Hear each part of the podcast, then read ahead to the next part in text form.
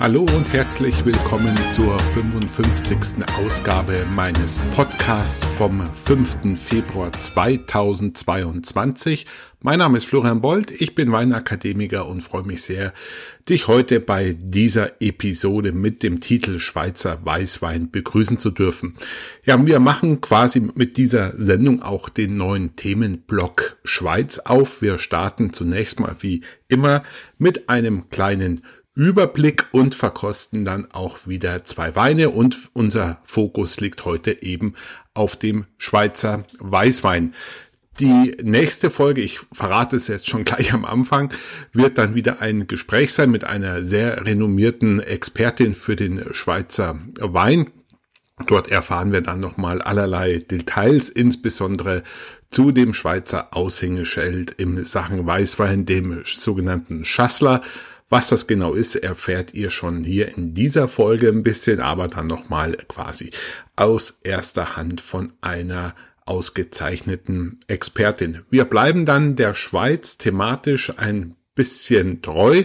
Natürlich werden wir noch die Rotweine besprechen und ich hoffe auch noch den ein oder anderen Gesprächspartner für die Schweiz gewinnen zu können. Es wird auch noch die ein oder andere Sen Sondersendung äh, im Kontext der Schweiz geben, sage ich mal so ganz vorsichtig. Da kann ich euch aber dann im Laufe des Jahres dazu noch mehr verraten. Alles in allem würde ich sagen, gefühlt wird die Schweiz nicht einen allzu großen Raum einnehmen. Äh, ich habe meine Fühler ausgestreckt, ein paar, auf ein paar Rückmeldungen warte ich auch noch, aber insgesamt äh, ja, ist mein Netzwerk tatsächlich in der Schweiz auch nicht allzu groß und die Rückmeldungen sind auch nicht allzu zahlreich. Deswegen an der Stelle nochmal der Aufruf, wenn jemand einen Winzer kennt oder aus der Schweizer Weinbranche, der Lust hätte, an meinem Podcast im Rahmen eines Interviews teilzunehmen oder eben auch sich, seine Firma und Produkte bei mir zu präsentieren, dann bringt uns einfach in Verbindung, meldet euch kurz bei mir und dann hoffe ich, dass wir an der Stelle dann einfach gemeinsam noch für die ein oder andere spannende Sendung sorgen würden. Ähm, dann wird's natürlich, wenn die Schweiz abgeschlossen ist, kommt dann unser letzter Themenblock. Wann das genau ist, werden wir sehen. Ich denke mal, ja, in Q2 werden wir dann die Schweiz äh, abgehandelt haben.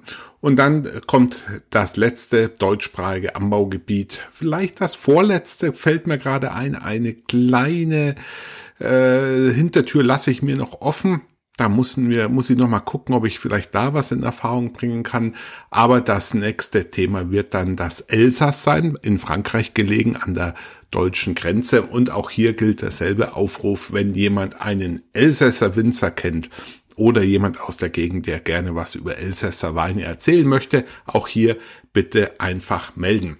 Ansonsten hoffe ich, dass ihr ähm, mehr und mehr werdet auf meiner äh, Facebook-Gruppe, in meiner Facebook-Gruppe. Das äh, tröpfelt der munter vor sich hin. Es werden auch immer mehr. Ich hatte letztens auch eine sehr spannende und äh, ja durchaus informative Diskussion in meiner Facebook-Gruppe zum Thema Aromaset. Das fand ich sehr spannend. Da wurde auch eine Frage gestellt und gleich wirklich fundiert geantwortet. Davon würde ich mir natürlich noch mehr wünschen. Das heißt, auch hier, wenn ihr Facebook nutzt und Interesse habt, auch euch am Wein interaktiv auszutauschen und dazu zu lernen, Fragen zu stellen, sehr gerne auch Themenvorschläge, Verbesserungsvorschläge, Korrekturen, ähm, nehme ich alle sehr gerne an. Dann werdet dort einfach Mitglied oder nutzt einer der ja, Plattformen, Möglichkeiten, äh, mit mir in Kontakt zu treten, sei es E-Mail, Twitter oder auch gerne das Audio-Plugin auf meiner Seite weinpodcast.de. Das soll es mit dem Vorgeplänkel soweit sein. Ich hoffe, ihr seid gut über den äh, Dry January gekommen. Da, äh, mit den ein oder anderen Tipp, denke ich, war das ja durchaus eine genussreiche Sache. Und jetzt möchte ich euch gar nicht länger auf die Folter spannen und wir starten mit dem Thema Schweizer Wein und insbesondere Schweizer Weißwein. So, dann starten wir mal mit dem neuen Thema und ich finde, da ist der Einstieg auch immer gar nicht so leicht, wo man dort anfangen soll, wenn man ein ganzes Land als Weinbaunation betrachten soll. Ähm, vielleicht einen kleinen Disclaimer vorneweg. Unser großes Überthema ist ja Wein aus deutschsprachigen Anbaugebieten. Da werde ich jetzt hier an der Stelle oder mit dem Thema Schweiz ein bisschen davon äh, abweichen, weil wir natürlich auch gerade, wenn es um Weißwein geht, den Schassler besprechen wollen und müssen und der vorzugsweise ja aus der westlichen Schweiz kommt, wo Französisch gesprochen wird und wir quasi uns hier ja in einem französischsprachigen Anbaugebiet befinden und trotzdem äh, gehört es dazu, weil das Thema Schweiz ohne äh, oder quasi Schweiz zu behandeln mit Schassler auszunehmen einfach meiner Meinung nach wenig Sinn macht. Deswegen ähm, nehmen wir das einfach mit rein und äh, ich hoffe, das sorgt dann nicht zu sehr für Verwirrung. Aber Thema Sprachen ist auch gleich mein Aufhänger oder Einsteiger zum Thema. Ja, die Schweiz vielleicht ganz vorneweg nochmal. Für mich selber ein bisschen äh, Terra Incognito. Ich freue mich ja im Rahmen des Podcasts als Vorbereitung, mich mit dem einen oder anderen Thema nochmal selber genauer zu beschäftigen, Sachen aufzufrischen, nachzufragen, in Erfahrung zu bringen, um euch hier die bestmöglichen Informationen bieten zu können. Und so ist es für mich einfach auch eine gute Gelegenheit, das andere, äh, ein oder andere Thema einfach nochmal aufzuwärmen. Und der Schweizer Wein, ich gestehe es, spielt bei mir im Alltag auch keine allzu große Rolle, es mal ganz vorsichtig auszudrücken. Deswegen war es hier auch nötig, dass ich nochmal in die Bücher schaue, macht es aber, wie gesagt, sehr gerne für euch. Und äh, deswegen ist, bringt mir der Podcast persönlich einfach auch was, weil ich so immer wieder meine eigenes Weinwissen auffrische und aktualisiere. Aber zurück zur Schweiz. Wie gesagt, der Aufhänger ist, sind die vier Sprachen. Grundsätzlich wissen wir natürlich alle, wo sie liegt. Im Prinzip eingeklemmt in Nord-Süd-Richtung zwischen Deutschland und Italien und in Ost-West-Richtung Österreich, Klammer auf, Liechtenstein, Klammer zu, im Osten und im Westen dann Frankreich. Wenn wir natürlich alle zunächst mal an die Schweiz denken, finde ich, haben wir oft ein sehr romantisches Bild. Natürlich Heidi, das hören die Schweizer vielleicht nicht so gerne, aber der Deutsche ist natürlich in, in großem Maße geprägt durch die äh, Kindergeschichte Heidi, wo es natürlich auch sehr romantisch äh, verklärt ist. Aber wir bringen natürlich mit der Schweiz zunächst mal die Berge in Zusammenhang, nicht zuletzt auch wegen der Heidi. Dann denken wir vielleicht an Uhren, an Geld und Reichtum, vielleicht noch an Steuersparen und Schokolade natürlich. Das sind jetzt, würde ich persönlich sagen, die ersten Sachen, mit denen man die Schweiz assoziiert. Aber wenn ihr zum Beispiel in Zürich in Kloten mal landet am Flughafen und ein Auge auf die Werbungen werft, die wir dort sehen, dann fällt euch auf, dass Schweiz auch ein sehr industriell geprägtes Land ist, was äh, in der optischen Wahrnehmung vielleicht gar nicht so auffällt, aber hier befinden sich auch einfach ähm, sehr große Maschinenbauer, wichtige Industriezulieferer und es ist einfach ein hochwertiges und voll entwickeltes Industrieland, was eben nicht nur Schokolade und Uhren herstellt. Da müssen wir uns, glaube ich, aus Deutsche einfach mal auch ein bisschen den Blickwinkel auf unser Nachbarland vielleicht ändern.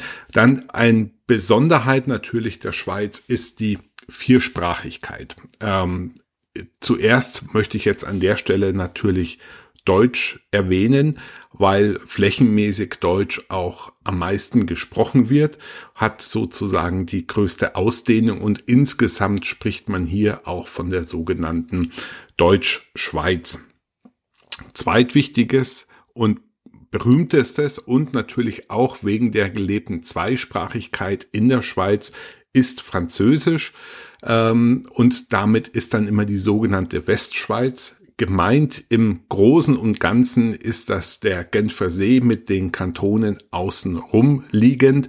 Und da merkt man auch schon ein bisschen einen kulturellen Unterschied. Genf eine sehr, sehr schöne Stadt. Ich finde, man merkt dann dort auch immer so ein bisschen den Puls der Internationalität. Es sind ja dort viele, viele ähm, internationale Organisationen vertreten, Botschaften ähm, und auch am Flughafen sieht man sehr, sehr viele Business Chats ähm, und auch damals gab es zumindest noch einen Direktflug von Genf nach New York, wo einfach hier die ähm, internationale Bühne einfach sehr gut spürbar ist und die ganze Stadt für mich eine sehr äh, schöne Atmosphäre hat, schon allein wegen der Architektur und natürlich direkt am Wasser gelegen. Also ein schönes Spannungsfeld zwischen Internationalität und ich sag mal Tradition eingerahmt durch die schönen Berge mit Blick auf den Mont Blanc. Ja, einmalig kann man nur empfehlen, fahrt euch, fahrt dorthin und schaut euch das selber an. Dritter Punkt kennt man vielleicht auch noch, ist dann der italienischsprachige Teil. Ähm, Im Wesentlichen ist dort das Kanton Tessin oder Ticino zu nennen, ganz im Süden gelegen, hat eine gemeinsame Grenze mit Italien und auch dort wird natürlich Wein angebaut, nämlich hier vorzugsweise der Merlot, aber das kommt dann in der entsprechenden Podcast-Episode zum Schweizer Rotwein nochmal explizit. Und last but not least, ähm, die vierte Sprache, die gesprochen wird in der Schweiz, ist das Rätoromanisch. Rätoromanisch, eine Sprache, die zwar versucht wird, am Leben zu erhalten, aber meines Wissens äh, ein bisschen unter Druck geraten und wird weitestgehend oder wird immer mehr vom Deutschen verdrängt. Da bewegen wir uns dann in dem ähm, Kanton Graubünden mit seiner Hauptstadt Chur, also gar nicht mal so weit weg von äh, Liechtenstein oder Zürich, äh, Bodensee, je nachdem aus welcher Ecke ihr euch dem nähert. Und dort findet natürlich auch Weinbau statt, allen voran die Bündner Herrschaft ist äh, ein Weinbaugebiet, was durchaus ähm, Beachtung finden sollte, meiner Meinung nach. Und so teilt sich die Schweiz quasi schon in vier Regionen auf mit vier unterschiedlichen Sprachen und dort natürlich auch sehr unterschiedliche Weinbauregionen. Und das ist quasi auch schon die Überleitung zum Weinbau Land Schweiz. Ähm, was man darüber verlieren muss oder möchte, ist einfach, dass es sehr schwer fällt, allein schon wegen der Topografie, die Schweiz als Ganzes äh, in einen Topf zu schmeißen und ganzheitlich zu betrachten. Das ist an der Stelle noch schwieriger, wie es in den meisten Fällen schon der Fall ist, aber wir haben hier einfach sehr unterschiedliche Traditionen, Kulturen, unterschiedliche Ausrichtungen, Klimata, Mikroklimata und natürlich auch unterschiedliche Rebsortenspiegel, so dass man ja, ohne es zu sehr zu verfälschen, eigentlich kaum von der Schweiz als Ganzes sprechen kann. Wichtig ist vielleicht oder interessant ist zu wissen, dass ähm, in allen 26 Kantonen der Schweiz ähm, Wein angebaut wird. Das überrascht, weil ja manche doch sehr alpin geprägt sind und in dem einen oder anderen natürlich auch nur sehr, sehr wenig Wein angebaut wird. Trotzdem festzuhalten, ähnlich wie überraschend in der USA, kleiner Seite, Fun Fact, auch dort in jedem Bundesland Weinbau, genauso in der Schweiz, in jedem Kanton. Nummer eins, ganz klar, ist das Wallis. Ähm, dort sind wir ja beides, also das Wallis erstreckt sich über der französischsprachigen Schweiz und der deutschsprachigen Schweiz. Ähm, Lebensader ist quasi der Oberlauf der Rhone, wenn ihr euch das auf der Karte anschauen wollt. Und Platz zwei ist dann der Wart, beziehungsweise auf Französisch Wot. Und hier sind wir dann eben auch in Richtung Genfer See.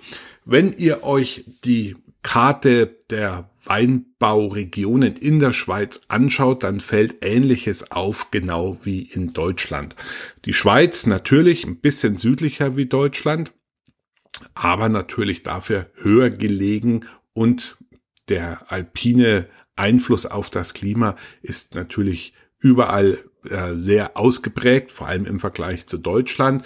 Soll heißen, wenn ihr euch die Karte anschaut, fällt auf, dass genau wie in Deutschland die meisten Weinbaugebiete in oder um ein größeres Gewässer liegen. Soll heißen, hier macht man sich die Pufferwirkung von einer großen äh, Wasseroberfläche oder einer großen Wassermenge, besser gesagt, zunutze als Temperaturspeicher, als Wärmeabgabe und natürlich auch dann die einhergehenden topografischen äh, Rahmenbedingungen, sprich die Weinberge sind in der Regel in Gewässernähe auch ein bisschen geneigt, was natürlich dann in kühlen Klimata, wo, wovon man ja hier in der Schweiz insgesamt sprechen kann, äh, durchaus profitiert. Also Schweizer Weinbau findet auch aus demselben Grund wie in Deutschland meistens in den Nähen von Gewässern statt.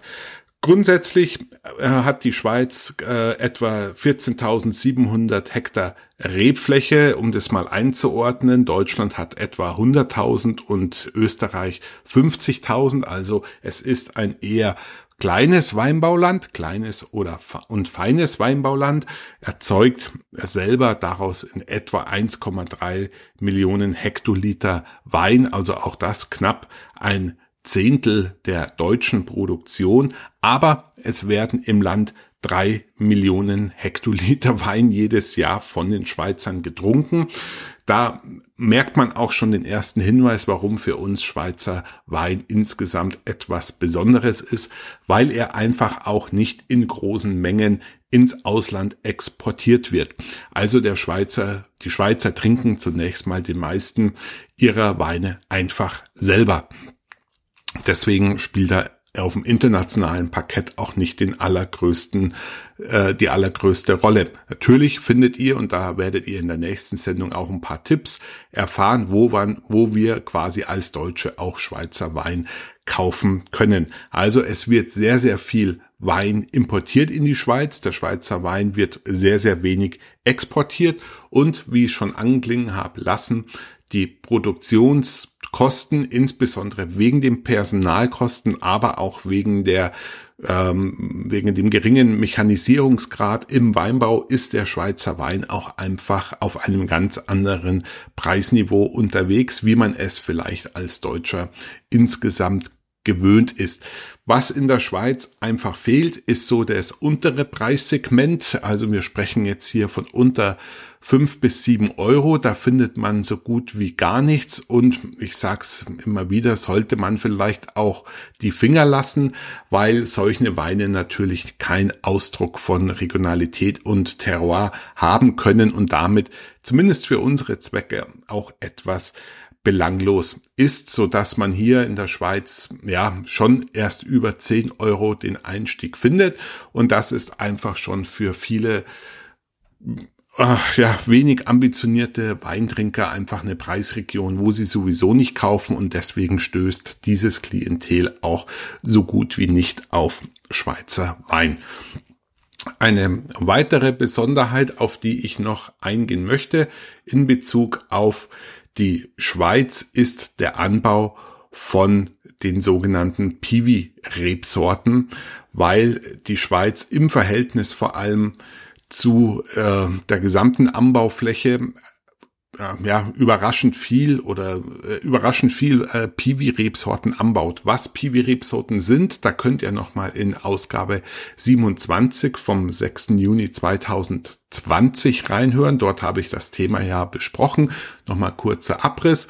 Dabei geht es um sogenannte pilzwiderstandsfähige Rebsorten, meistens äh, Züchtungen mit einem Hybridanteil, so dass dort einfach die Rebe geschützter ist äh, gegen die verschiedenen Pilzkrankheiten, die sie erhalten kann. Und damit spart man einfach ähm, Pflanzenschutz. Und äh, da ist man in der Schweiz einfach ein Stück äh, weiter wie bei uns und räumt ihnen einen viel größeren Platz ein und kreiert daraus auch vielleicht durch die größere äh, Erfahrung auch sehr, sehr gute Weine äh, von diesen bei uns eher verschmähten Rebsorten äh, wie wir es in Deutschland kennen.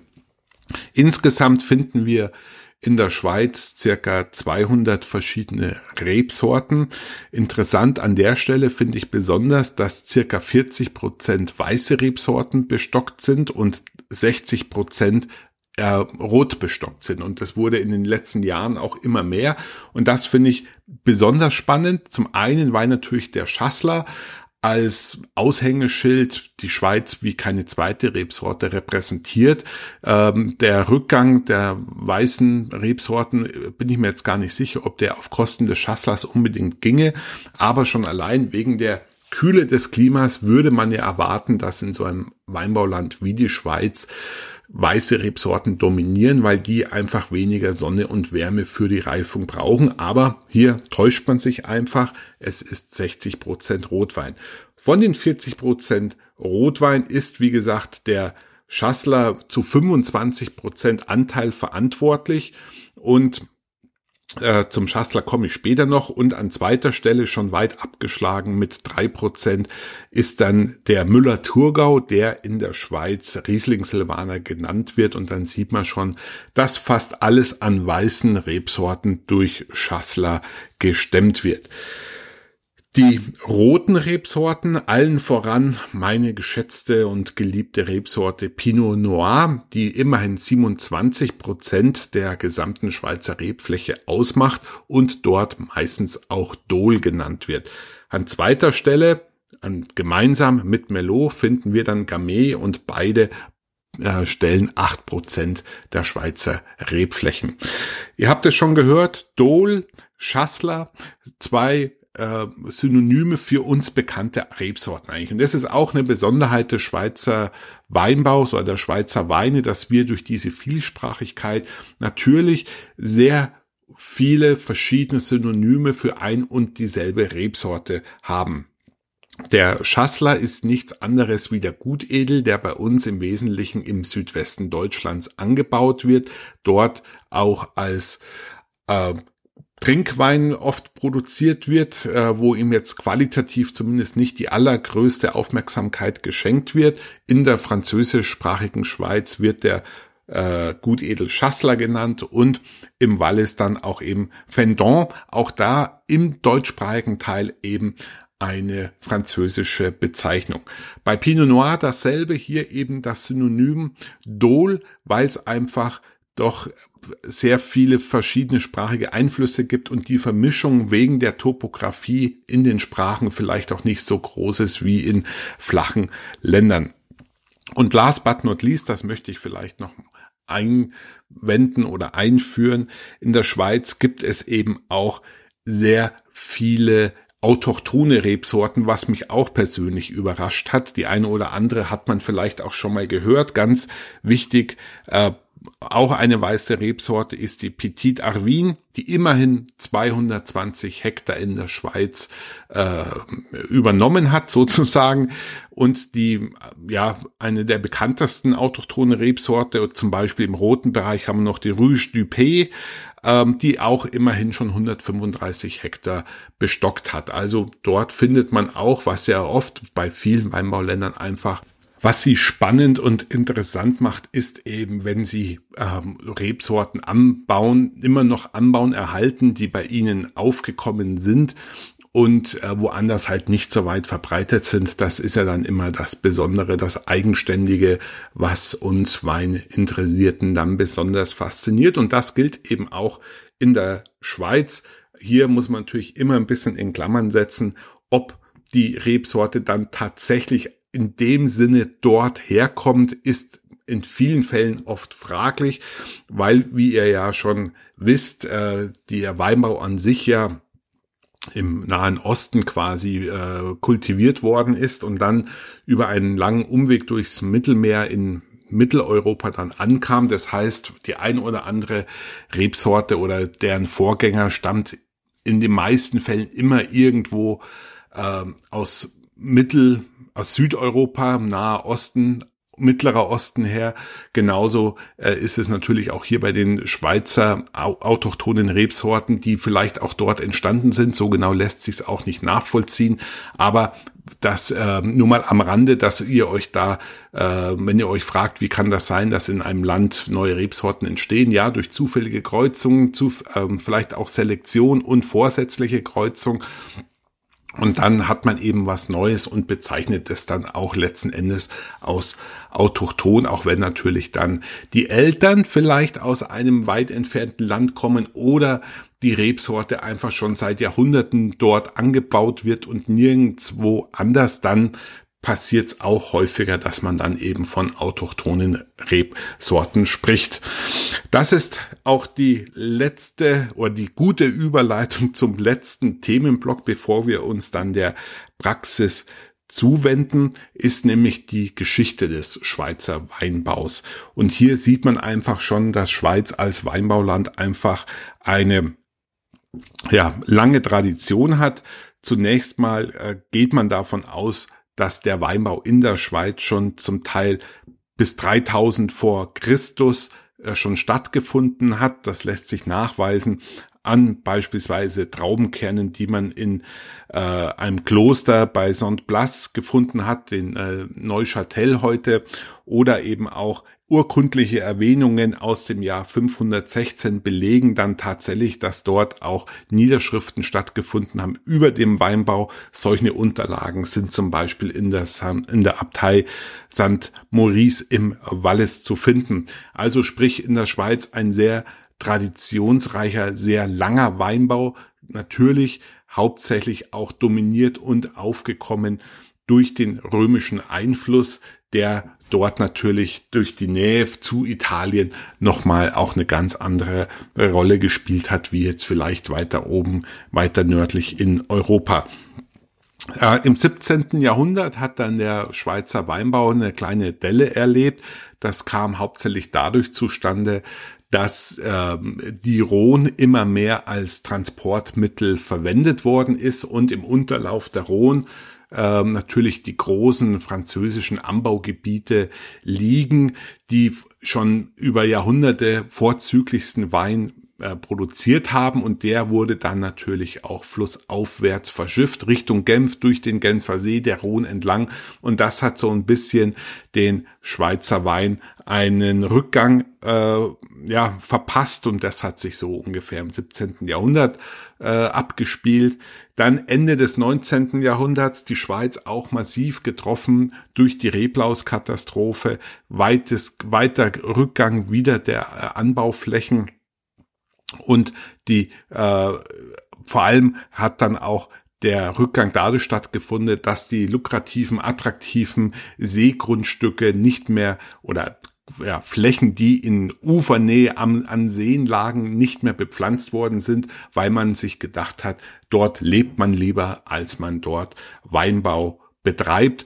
Und in den letzten Jahrhundert würde ich jetzt mal sagen, ähm, ist der Schweizer Wein ähm, hat sich da gerappelt, nochmal neu gefunden, wenngleich jetzt am Flächenwachstum äh, nicht mehr groß gesteigert wird oder beibehalten wird. Aber wir befinden uns jetzt auch hier einfach in einer Phase schon seit längerem, genau wie in den Nachbarländern auch, einer äh, ja durchaus kompromisslosen Qualitätssteigerung bei gleichbleibender Fläche. So, das soll es gewesen sein, der Rundumschlag zum Weinbauland Schweiz. Und wir steigen jetzt ein in die Verkostung unserer zwei Weißweine. Ja, bevor wir den Wein, den Schassler probieren, vielleicht noch ein paar Hinweise zur Rebsorte. Schassler oder auf Deutsch äh, Gutedel und im Wallis eben äh, Fendant genannt, ist eine zunächst mal eine sehr alte Rebsorte und allgemeinhin kann man sie ähm, auch wegen ihrer Verbreitung heutzutage als autochton für die Schweiz äh, ansehen. Es gibt etliche verschiedene Theorien, wo die Rebsorte ursprünglich herkommt, äh, manchmal sogar aus Ägypten von irgendwelchen Oasen, wo man sie heute auch noch findet.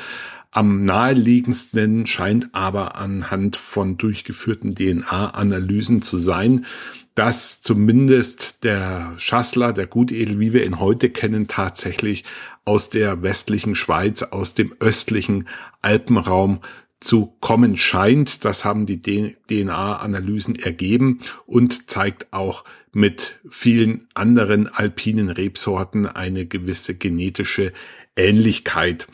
Ähm, der Namensgeber höchstwahrscheinlich ist das kleine französische Dorf gleichen Namens, Chasselas.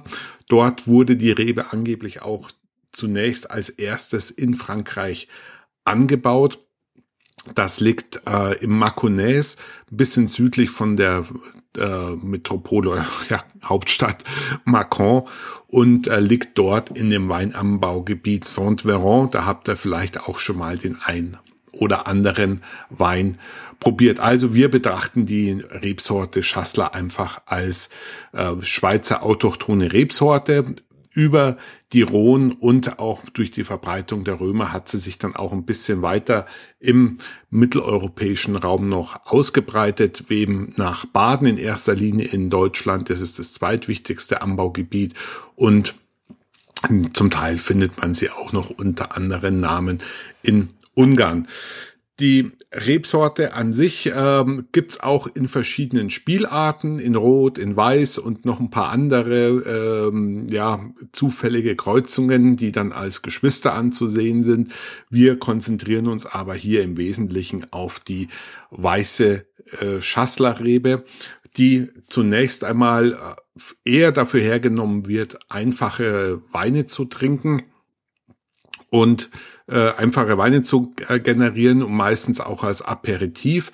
Und wie ich es auch schon manchmal in Bezug beispielsweise auf Shiraz und Shiraz erwähnt, äh, Syrah erwähnt habe, kann man schon davon auch hier sprechen, dass die unterschiedlichen Bezeichnungen der badische Gutedel und der Schweizer Schassler aus dem äh, Wart beziehungsweise der Fendant schon auf eine stilistische Unterscheidung hinweisen.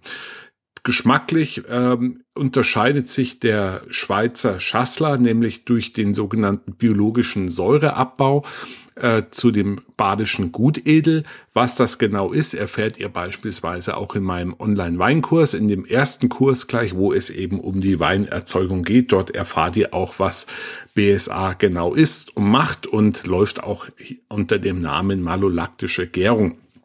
Also sprich, der Schweizer Gutedel ist mit weniger milderer Säure ausgestattet wie der badische Gutedel. Das ist schon mal die wichtigste sensorische Unterscheidung.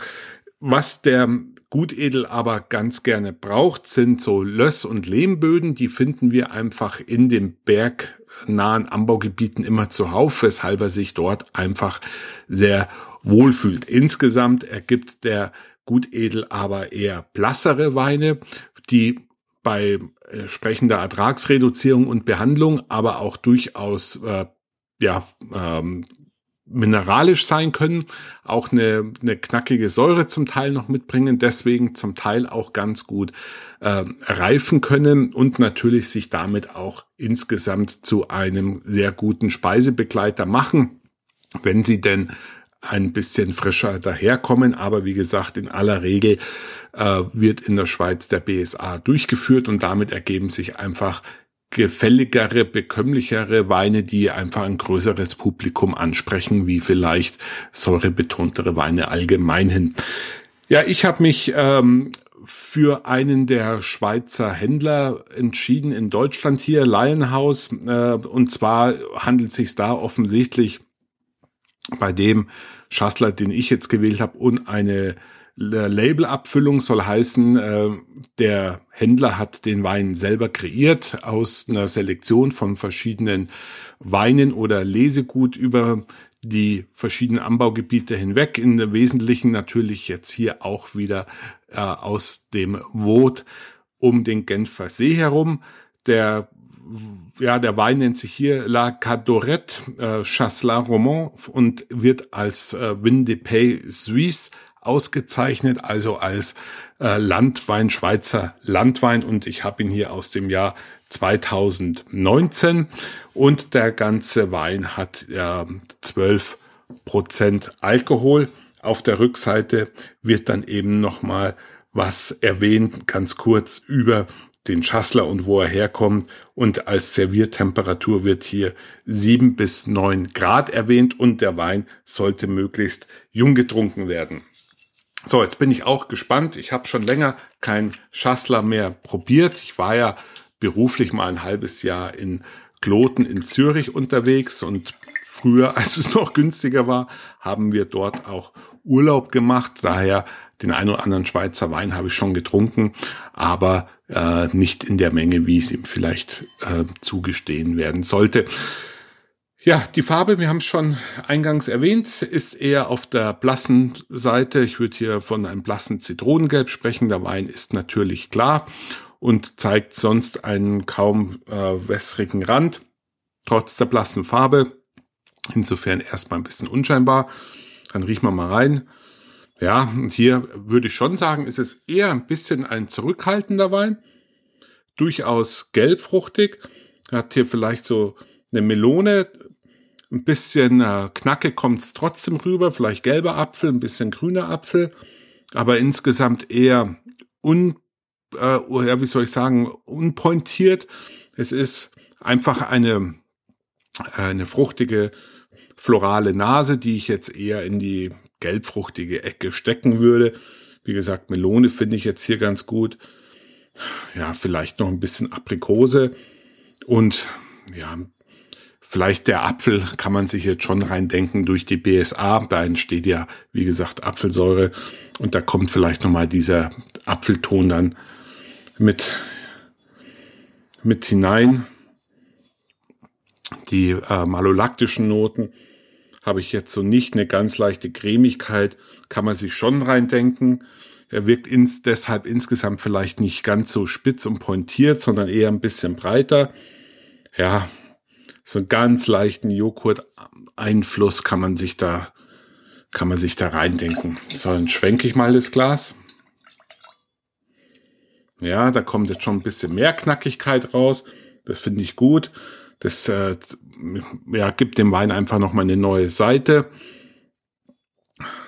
Ja, macht ihn komplexer, wirkt ein bisschen frischer und da zeigt sich vielleicht schon das Potenzial, wie Schassler auch mineralisch äh, sein kann. Ja, durchaus durchaus ansprechend. Also es ist schon so ein Typ Stil, äh, Weinstil, der einfach zum Trinken gemacht ist, der Freude bringen soll, mit einem leichten Zugang, mit einer schönen Fruchtnote, nicht mit zu viel Ecken und Kanten. Das ist das, was ich jetzt hier im Glas einfach verspüre. Hm.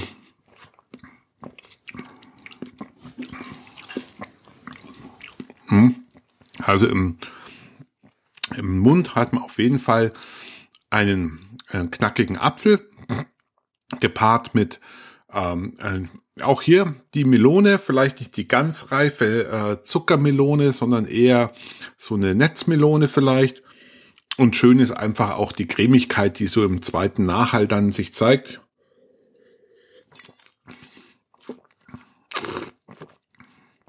Hm. Der Wein wirkt rund, die Säure nicht zu spitz, aber sie ist schon noch vorhanden. Eher eine milde Säure. Das ist ja das, was wir auch erwartet haben. Die Fruchtigkeit klingt schön nach, unter Strichen eingerahmt.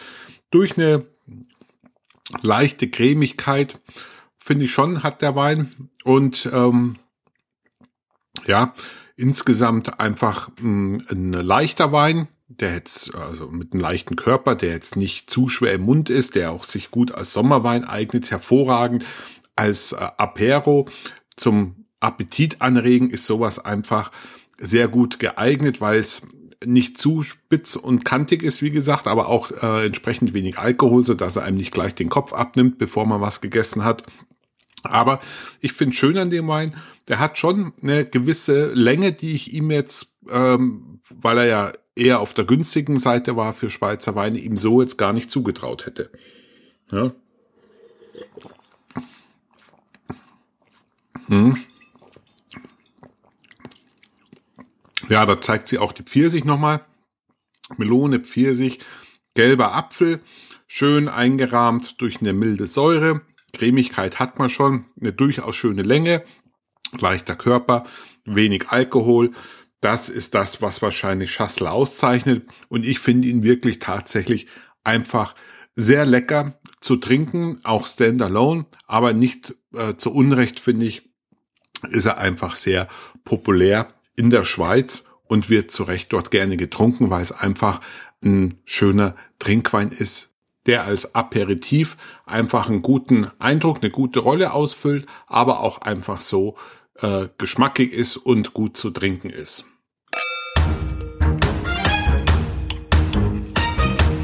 So, unser zweiter Weißwein kommt aus dem bereits erwähnten Kanton Graubünden, aus der Bündner Herrschaft und wurde aus der Rebsorte Müller-Thurgau erzeugt, der eben, wie gesagt, schon in der Schweiz unter dem Namen Riesling Silvaner bezeichnet wird und damit natürlich auch seine beiden Eltern genannt sind und sozusagen als Namensgeber herhalten müssen. Ja, die, ähm, der Wein wurde von einer der wenigen Genossenschaftskellereien in der Schweiz gekeltert aus dem Örtchen äh, Felsberg und trägt sogar, wenn man so möchte, einen Lagennamen Goldene Sonne. Das ist auch auf dem ja, schönen Edik blauen Etikett erwähnt. Der Geschichte nach ähm, ist dort mal ein Fels abgefallen von oberhalb gelegenen Berg, wo dann Gold gefunden worden ist, an deren Stelle heute auch eine noch befindliche Goldmine zu, äh, aufzufinden ist. Das sind ja immer die schönen Geschichten beim Wein und der Namensgebung, äh, auf die wir dann alle ganz scharf sind und uns mehr erzählen lassen wollen. Also eine sehr kleine Anbaufläche, zweieinhalb Hektar in der Genossenschaft erzeugt und abgefüllt und eben äh, auch einer der wichtigeren weißen Rebsorten in der Schweiz, nämlich unser Müller-Thurgau, der auch hier einfach wieder anders heißt. Ja, zur Rebsorte Silvaner an sich würde ich jetzt an dieser Stelle einfach gar nicht so viel erwähnen, weil wir ja die Rebsorte an sich ja schon häufiger angesprochen hatten, auch behandelt hatten in dem deutschsprachigen, äh, in deutschen Anbaugebieten. Und deswegen denke ich, äh, belassen wir es jetzt hier einfach äh, dabei und probieren einfach den Wein. Ähm, auch hier wieder eher eine blasse Skelb, natürlich auch klar. Ähm, bisschen intensiver würde ich es jetzt schon sagen, wie beim Gutedel, aber ähm, auch jetzt nicht die allerkräftigste Farbe, wie wir sie jetzt auch nicht bei unserem fränkischen oder rheinhessischen Silvaner hätten. Riechen wir mal rein. Ja, also schon kräftiger. Ein bisschen nussig, wie ich finde. Ein bisschen herber. Ähm, Zitrusfrüchte allgemein. Auch hier wieder einen leichten Anflug von ähm, Aprikose. Also schon auf jeden Fall definitiv anders, ein bisschen breiter würde ich es vielleicht auch sagen, ein bisschen intensiver, ein bisschen reifer auch. Also insgesamt ja, ein, ein vollmundigerer Wein würde ich jetzt im Mund erwarten, nur vom Geruch her. Dann schwenkt man mal. Ja, da kommt jetzt eine richtig knackige Zitrone daher. Richtig schön, die nochmal diese äh, vollreife Aprikose ein bisschen aufbricht. Bisschen Salzigkeit kann man sich da sogar reindenken. Ja, also schon ein Wein mit mehr Körper, mehr Frucht, mehr Ausdruck mehr Intensität, auch einer größeren Komplexität. So, dann probieren wir es mal. Mhm. Mhm. Also ganz im Mund einfach schon mal viel zupackender, viel mehr Intensität wie beim Gutedel. Also der Wein macht auch jetzt hier ohne äh, Essensbegleitung auf jeden Fall Spaß, ist einfach in einer anderen Gewichtsklasse unterwegs, würde ich einfach sagen, eine ganz andere Intensität. Die Säure ist knackiger und spritziger. Das äh, verleiht dem Wein eine Knackigkeit, eine, eine, eine gefühlte Mineralität vielleicht. Die Salzigkeit im Mund ist jetzt gar nicht so deutlich spürbar. Alkohol ist ähnlich, liegt hier jetzt bei 12,5 Prozent, also für Weißwein im absoluten Mittelfeld. Ja.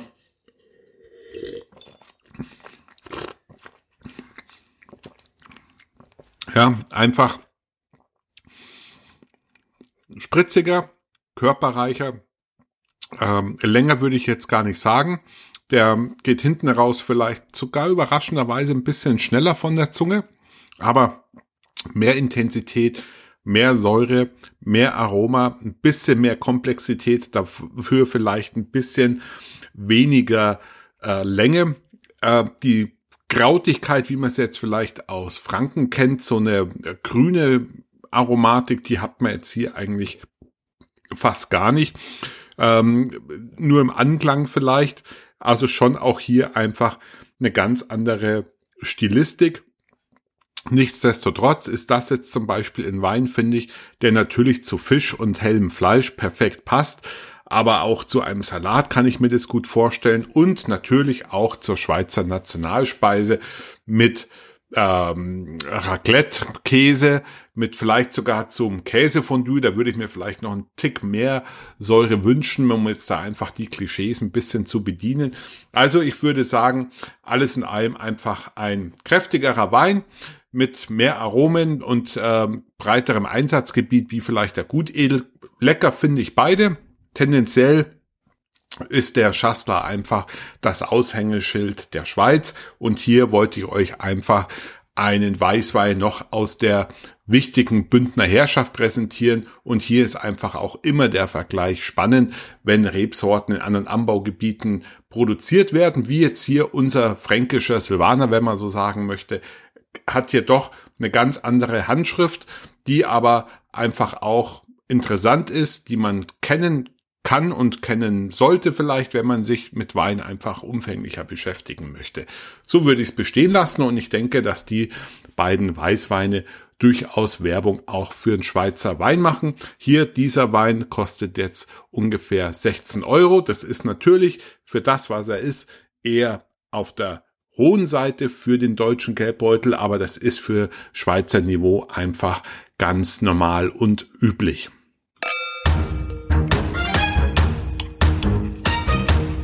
So, und das war's auch schon wieder mit unserem Auftakt zum Schweizer Wein mit Fokus heute auf den Schweizer Weißwein. Zwei leckere Vertreter, die durchaus typisch für den Schweizer Weißwein sind und vielleicht auch bei euch Lust auf mehr machen. Ja, wie geht's weiter hier? Die nächste Ausgabe Wein 56 wird ja am 26.02. erscheinen. Dort sind wir ja in Urlaub, wenn denn Gott so will. Ich bin sehr, sehr gespannt. Es soll für uns ja am 3. Februar losgehen. Davor müssen wir drei uns äh, schnell testen um die Einreisebestimmungen für die USA zu erfüllen. Da es wird nochmal spannend, ob wir drei dann auch wirklich negativ sind und unsere Reise antreten können Richtung Miami. Da freuen wir uns alle schon sehr. Und ähm, lange Rede, kurzer Sinn, also zu der Zeit bin ich dann ähm, unterwegs, ähm, zunächst in Florida und dann geht's auch noch weiter auf eine karibische Insel. Äh, ich habe die Sendung aber vorproduziert, das heißt, der nächste Podcast wird dann ganz normal im üblichen Turnus in drei Wochen eben am 26.02. erscheinen.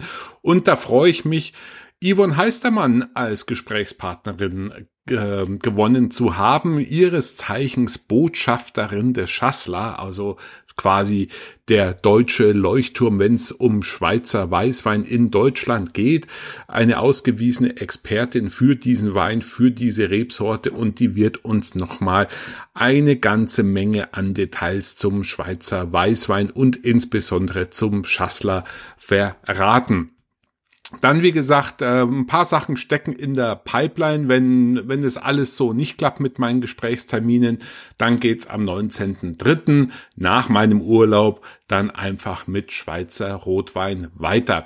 Wenn ihr Fragen, Wünsche, Anregungen, Verbesserungsvorschläge, Korrekturen habt, äh, meldet ihr euch bitte bei mir auf einen der Kanäle, Twitter, E-Mail, Instagram oder Facebook. Werdet am besten noch Mitglied in meiner Facebook-Gruppe. Dort können wir uns dann auch kompliziert und rasch austauschen. Dort findet ihr auch immer wieder neueste Updates um den Podcast herum, um meine Online Weinkurse und ähm, könnt euch dort natürlich auch mit anderen Hörern austauschen. In diesem Sinne wünsche ich euch einen schönen Februar, ein Fasching, Karneval, wie immer ihr es nennt und dabei teilnehmen möchtet. Und dann hören wir uns, wie gesagt, in drei Wochen. Ich wünsche euch eine schöne Zeit, leckere Weine im Glas und sende euch genussreiche Grüße aus München. Euer Florian. Ciao, Servus.